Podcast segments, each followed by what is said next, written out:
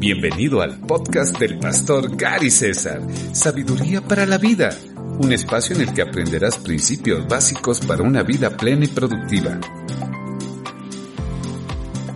¿Cómo están? Me da muchísimo gusto saludarles. Bueno, sean muy, muy bienvenidos. Vamos a continuar adelante y les invito a entrar en materia, ¿sí? Vamos a orar para pedir al Señor su bendición y luego inmediatamente vamos a meditar en la última parte del devocional que iniciamos el día viernes. Ayer tuvimos la segunda parte y hoy la tercera parte que habla precisamente sobre la vida del profeta Elías que tiene un paralelismo extraordinario con lo que estamos viviendo en estos días. Así que les invito a inclinar su rostro y vamos a orar a nuestro Dios.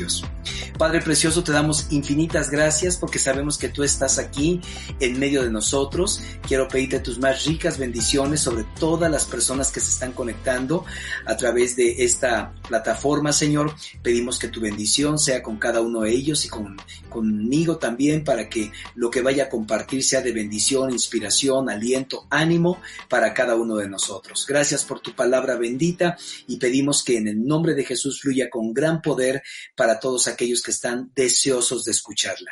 Oramos dándote gracias en el nombre de Jesús. Amén.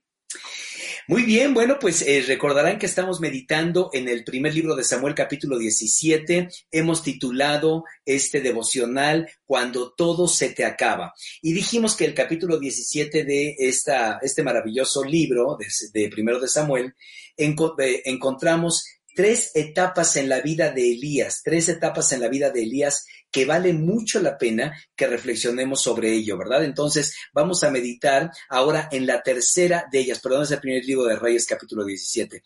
Vamos a meditar. La primera parte fue en el arroyo de Kerit, ustedes saben lo que pasó en el arroyo de Kerit, ahí estuvo él siendo alimentado por algunos pájaros y también alimentado y sustentado por el arroyo que cruzaba y de repente el arroyo se secó. Y aprendimos ahí que no tenemos que confiar en el arroyo, sino en el Señor, que Él quiere movernos del lugar y Él quiere ayudarnos en todo proceso porque nos ama.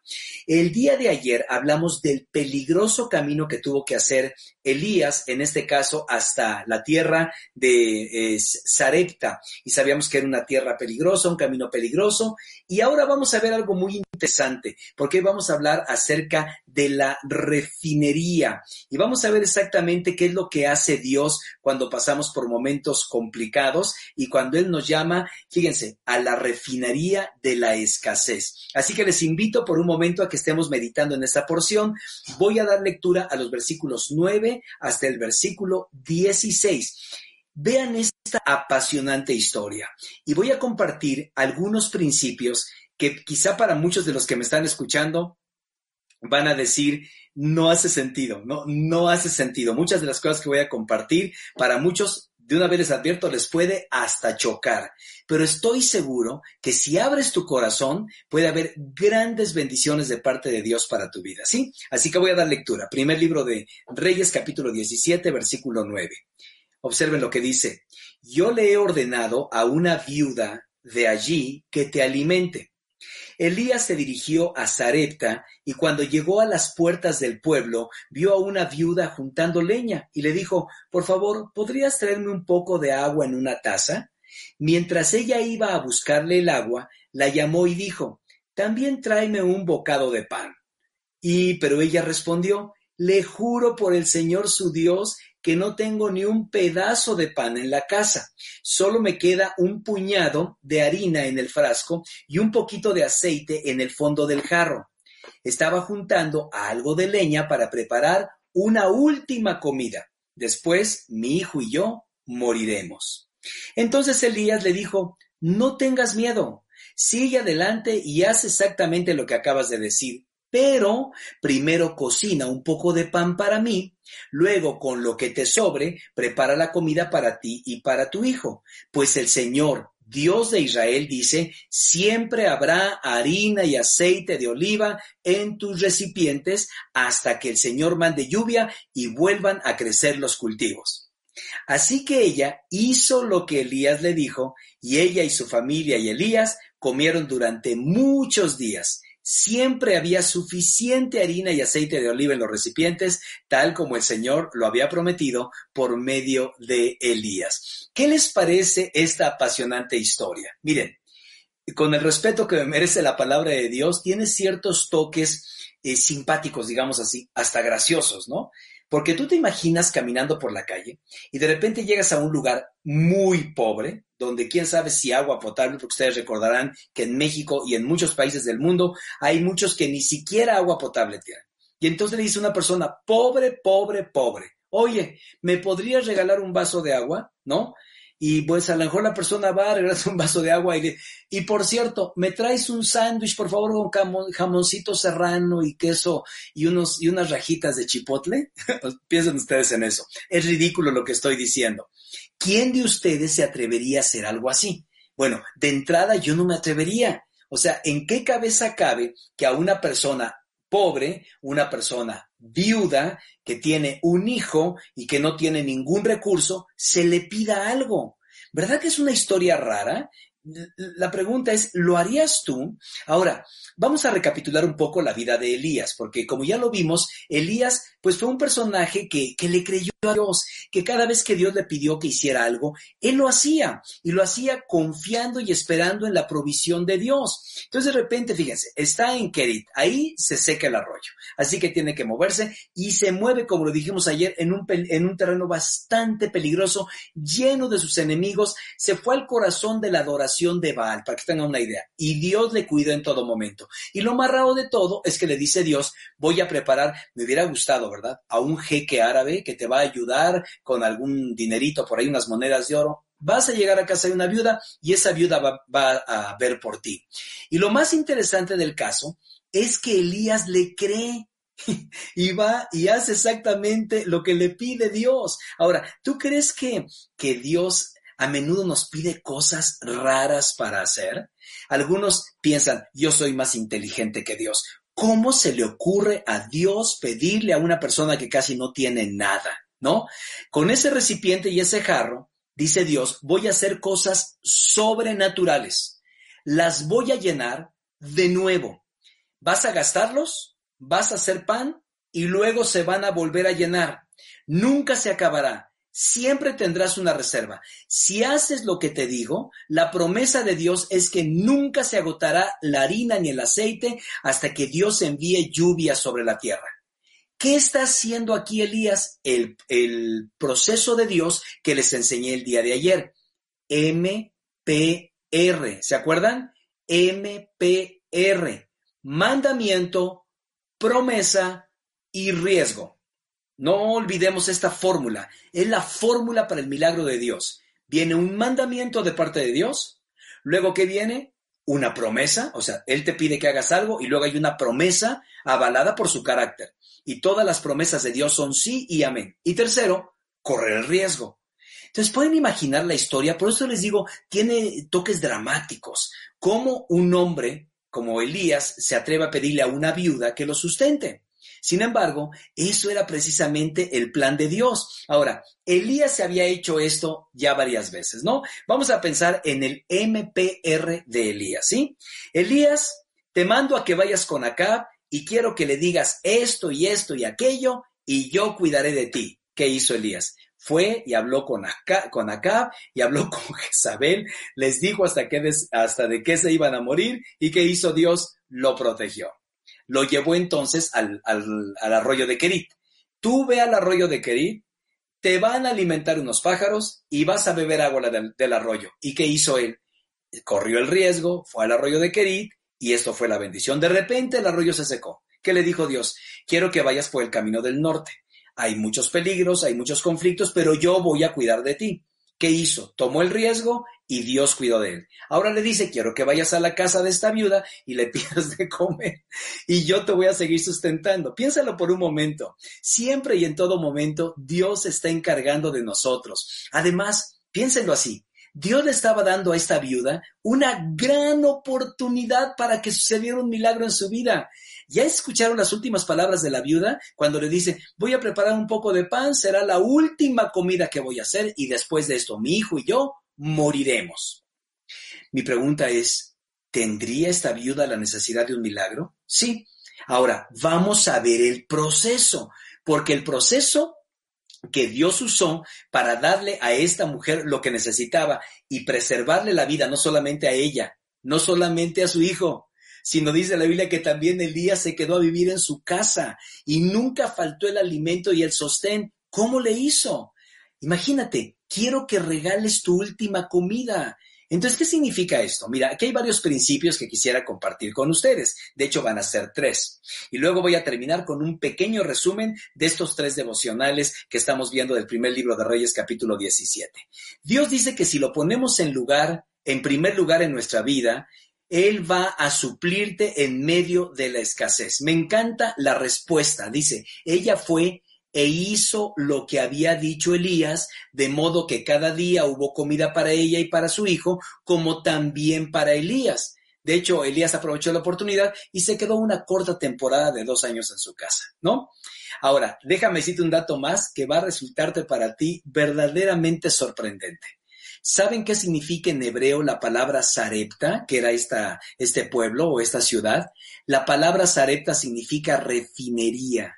No sé por qué sospecho que muchos de los que estamos aquí, me incluyo yo, estamos en Sarepta. Ahora mismo, de verdad, Dios nos está refinando, refinando nuestra fe, refinando nuestro carácter, refinando nuestro compromiso. Eso pasa ahora. Quiero que piensen los contrastes, porque de repente está en un arroyo. Ahora, quiero que piensen en lo siguiente. Lo más seguro es que Elías estaba en una hondonada.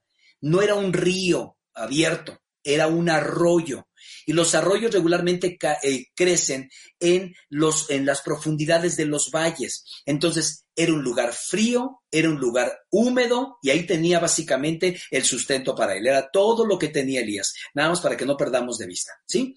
Era un lugar frío. Ahora, ¿dónde Dios lo manda? A un lugar caliente, a un lugar hirviendo. Así que Dios estaba refinando la fe de Elías, la fe de la viuda, y la fe del Hijo. Ahora, seguramente algunos estamos en una fase de la refinería donde sentimos la presión en la vida, ¿verdad?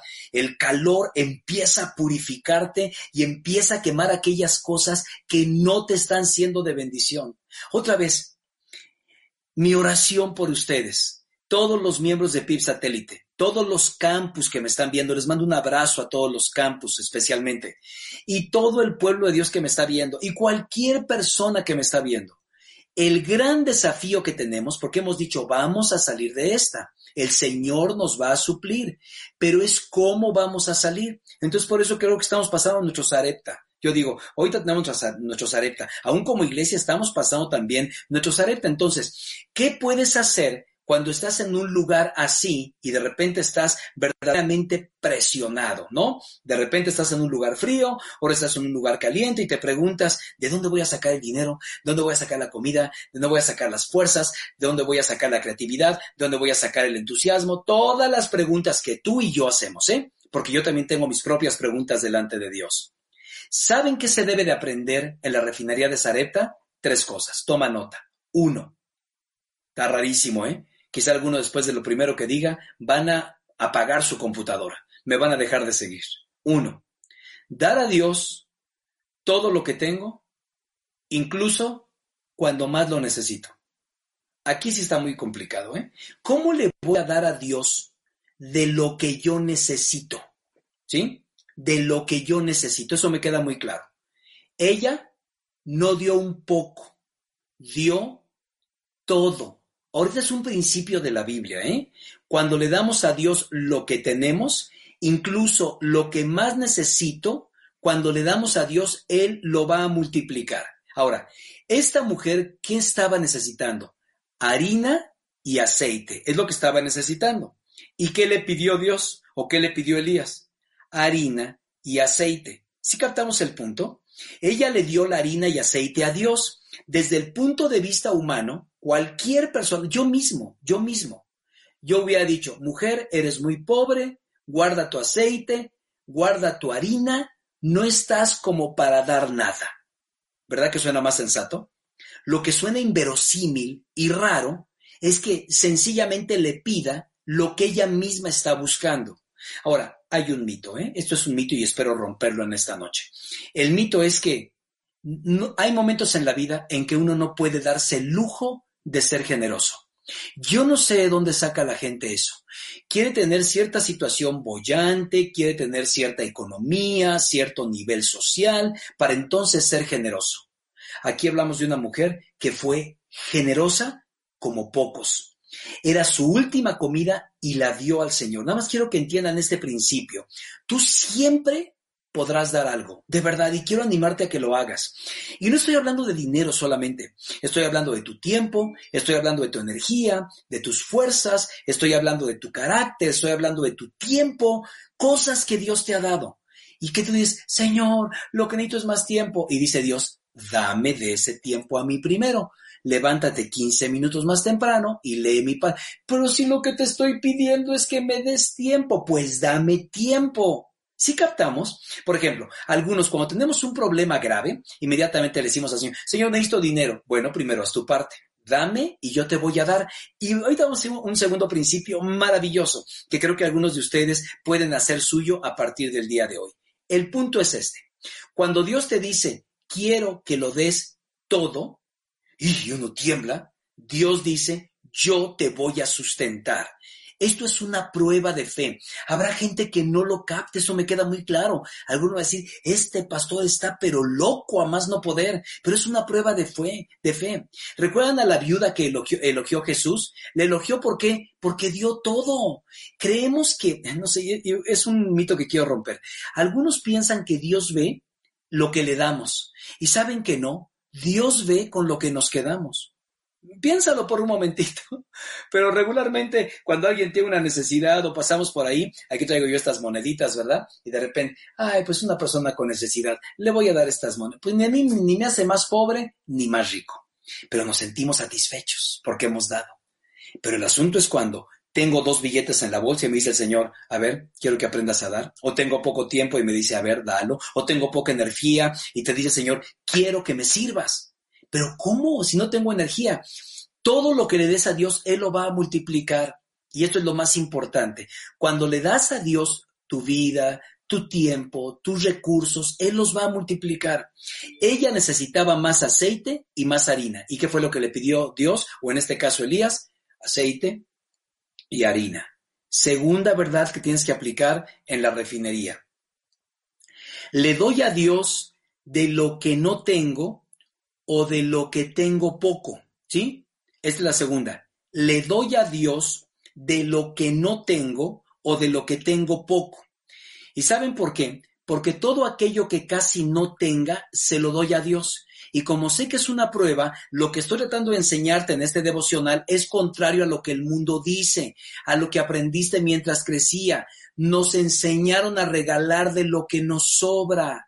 Por eso cuando ya el closet está que no cabe un vestido, una camisa, un pantalón o unos zapatos, nos deshacemos de todo aquello para poder dárselo a otras personas, ¿sí? Entonces, ¿qué estamos acostumbrados? A dar de lo que nos sobra. Eso lo aprendimos, ¿no? A, a mí me aterra un poquito cuando me dicen, pastor, vamos a hacer una colecta para las misiones. Yo digo, sí, sí hagamos una colecta, pero les pido un favor, traigan cosas nuevas Vayan por favor al, centro comercial y compren una playera nueva, una camisa nueva, ropa, ropa interior nueva, porque mucha gente lo que hace es que se deshace toda la basura.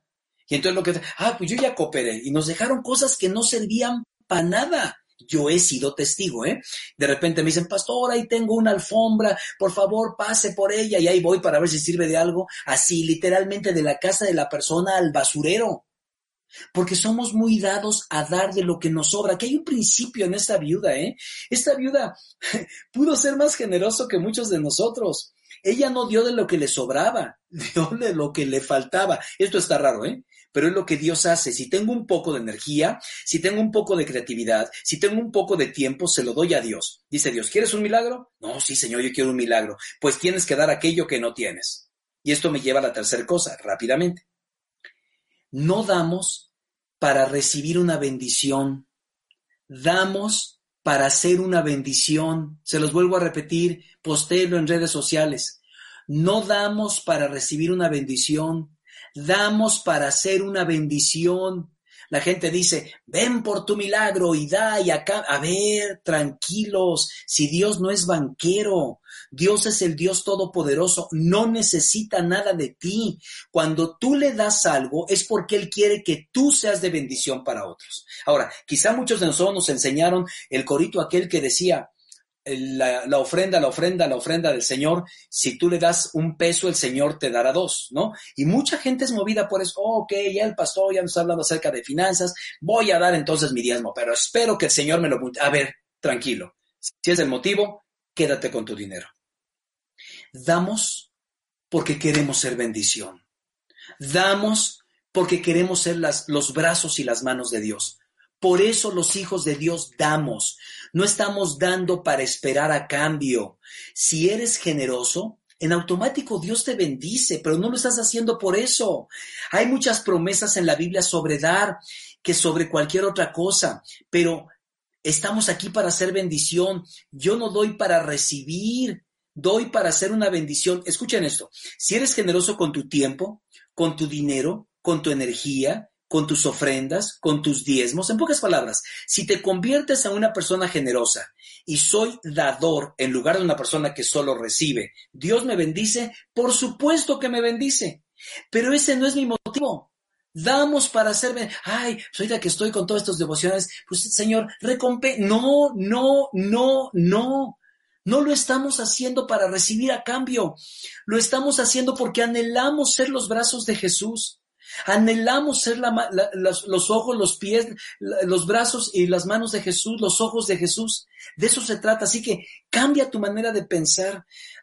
Y, lo siento porque hay muchos pastores que así dicen, no, tú ven y Dios te va a dar y, si le das tanto, el, Señor te va a dar más. a ver, por supuesto, Dios siempre nos bendice. Es más, el hecho de que me estén viendo, ustedes son gente bendecida, porque tienen o un teléfono o una computadora o una tablet. Y aunque sea corrientito, pero lo tienen. Hay gente que no tiene ni eso.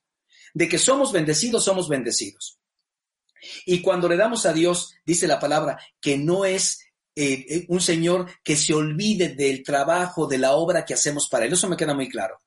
Pero hoy vamos a aprender algo diferente. No le vamos a dar a Dios para que Él nos dé le vamos a dar a Dios porque queremos ser bendición. ¿Cuento con ustedes con ello? Le vamos a dar a Dios porque queremos ser bendición. No estamos, ay, ojalá y se me regrese, ¿verdad? Ojalá la ley del karma yo doy para que otros me den. Perdóname. Nosotros damos sin esperar nada a cambio porque lo que queremos es ser bendición para otros. Así que lo hago para ser bendición. Yo espero que si tuvieran tu mano me hicieras, pastor, Estoy contigo. Soy de esos que quiero ser una bendición y por eso lo voy a hacer. Dios nos va a bendecir. Así que quiero concluir este devocional que hemos dado durante tres días y mañana iniciamos uno nuevo, no lo pueden perder. Pero estas son las enseñanzas, qué hacer en las recesiones, ¿sí? Así que tome nota, qué hacer en las recesiones. Y nosotros estamos en una recesión y parece que va para largo. Entonces, ¿qué tenemos que hacer?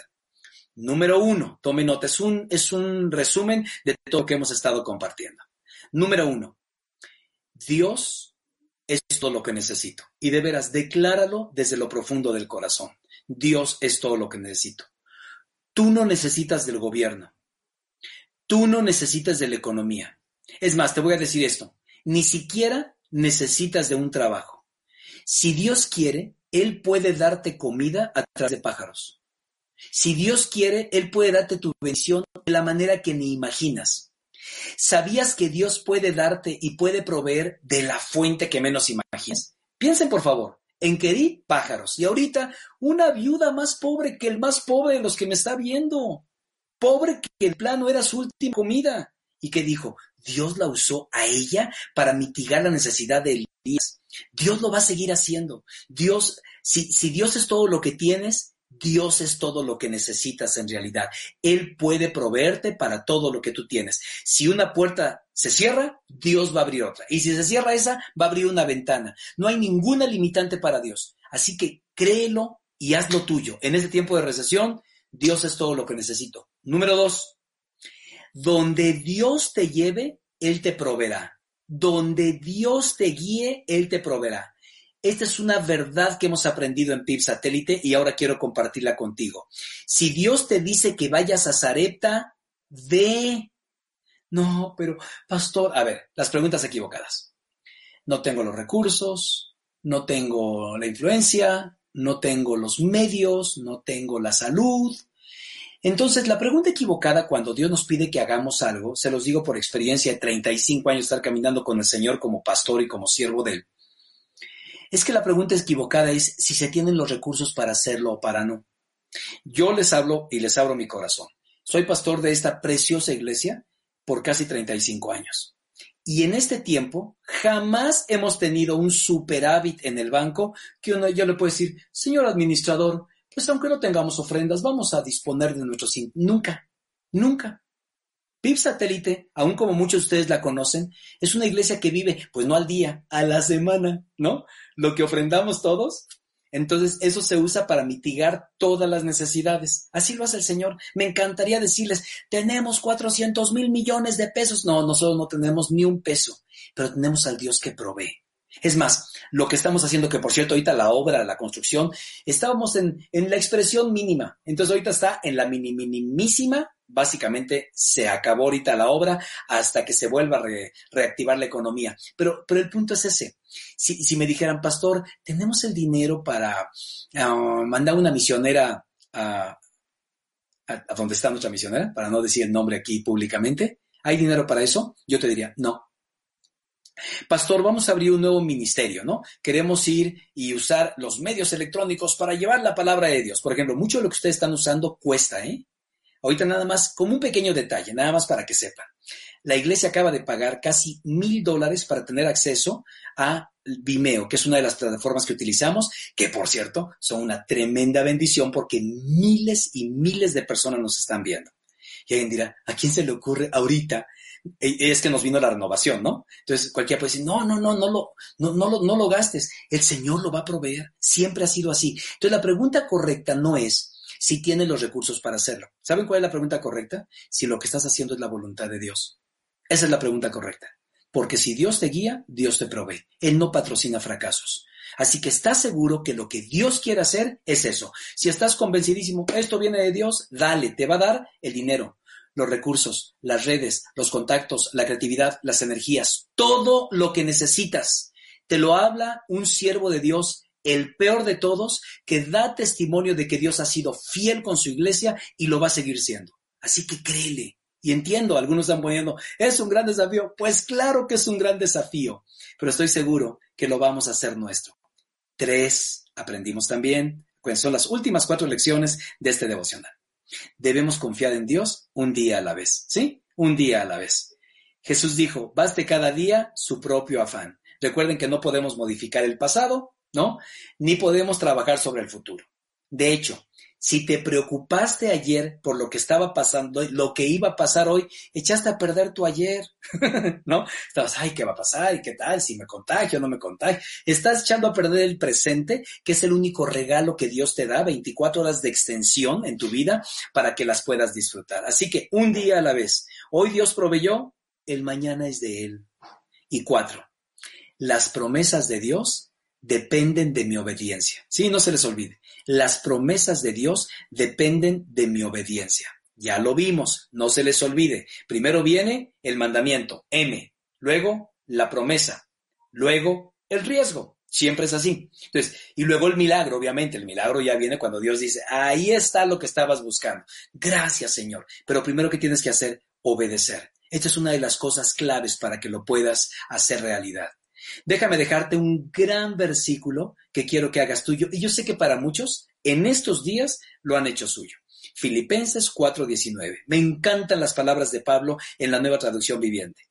Y este mismo Dios quien me cuida, fíjense, ¿eh? el apóstol Pablo hablando, este mismo Dios que me cuida suplirá todo lo que ustedes necesiten, ¿sí? Este mismo Dios de las gloriosas riquezas que nos ha dado por medio de Cristo Jesús. Fíjense, vamos a imaginar que mucha gente lo que está preocupada es por dinero, ¿sí? Entonces, ay, yo lo que quiero es dinero, dinero para esta crisis, dame dinero.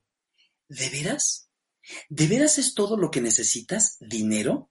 A ver, ¿qué pasaría si ahorita, pues alguien, un antiguo familiar, se te muere y tú ni sabías y te deja un millón de dólares, resuelto, ¿no? ¿Y no tienes problemas relacionales? ¿Y la paz de Dios? ¿Y los problemas del alma? ¿Y el descanso? Y la seguridad y las relaciones eh, saludables, todo lo que lo demás, por eso no pidas dinero, pide bendición, pide bendición. La bendición lo incluye todo, la provisión, Señor. No me vas a dar dinero, pues entonces dame bendición. De otra manera, manda pájaros, una viuda, yo qué sé. Las cosas que Dios va a mover para que podamos ser realmente bendecidos por Él. Esto es una gran, esto es una gran promesa de parte de Dios. Entonces termino con una pregunta. ¿Estás listo para responder a Dios cuando todo falte? ¿Estás listo para responder a Dios? Podemos hoy en día hacer una, una promesa, así, ¿no? Y ahí con la mano en el corazón, decirle a Dios, Señor, pase lo que pase, voy a estar contigo siempre, Señor. Voy a tomarme de tu mano, ahora más que nunca. Voy a confiar en tus promesas. Voy a creer, así como ayudaste a Elías, cosas tan raras en el, en el arroyo, en el camino al norte y ahora en Zarepta, ¿no? En la refinería. Eh, eh, queridos, Dios está haciendo eso con el mundo entero, ¿eh? Con el mundo entero. Nos pasó por una refinería. Y aquí el punto es, ¿cómo vamos a salir? Porque vamos a salir pero vamos a salir mejores, más bendecidos, más consagrados, más amorosos, más sensibles a la necesidad, para darnos cuenta aquellos que decían, es que si me quedo sin trabajo, acabaría con mi vida. A ver, tranquilo, tranquilo, eso no tienes ni que decirlo. Dios está contigo y no te va a dejar ni te va a desamparar. Y como iglesia, queremos estar preparados para seguirles apoyando en todo lo que sea necesario, con estos devocionales, otros recursos más que vamos a compartir con cada uno de ustedes. Así que a confiar en los momentos de necesidad y cuando todo se acabe, sabemos que empiezan a surgir los milagros de Dios en la vida de cada uno de sus hijos. ¿Les parece que oremos? Señor y Padre, gracias Gracias porque finalmente permitiste que este devocional se hiciera. Tuvimos muchos problemas técnicos, pero gracias Señor porque tú provees la tecnología, los aparatos, todo lo necesario, las personas que nos ayudan y nos orientan, Señor. Te pido tus más ricas bendiciones para ellos. Y hoy que acabamos este devocional de la vida de Elías y especialmente en esta refinería de la escasez, en este Zarepta, en esta refinería en la que muchos nos encontramos el día de hoy, pedimos, Señor, que nos ayudes a ser generosos, siempre podremos serlo.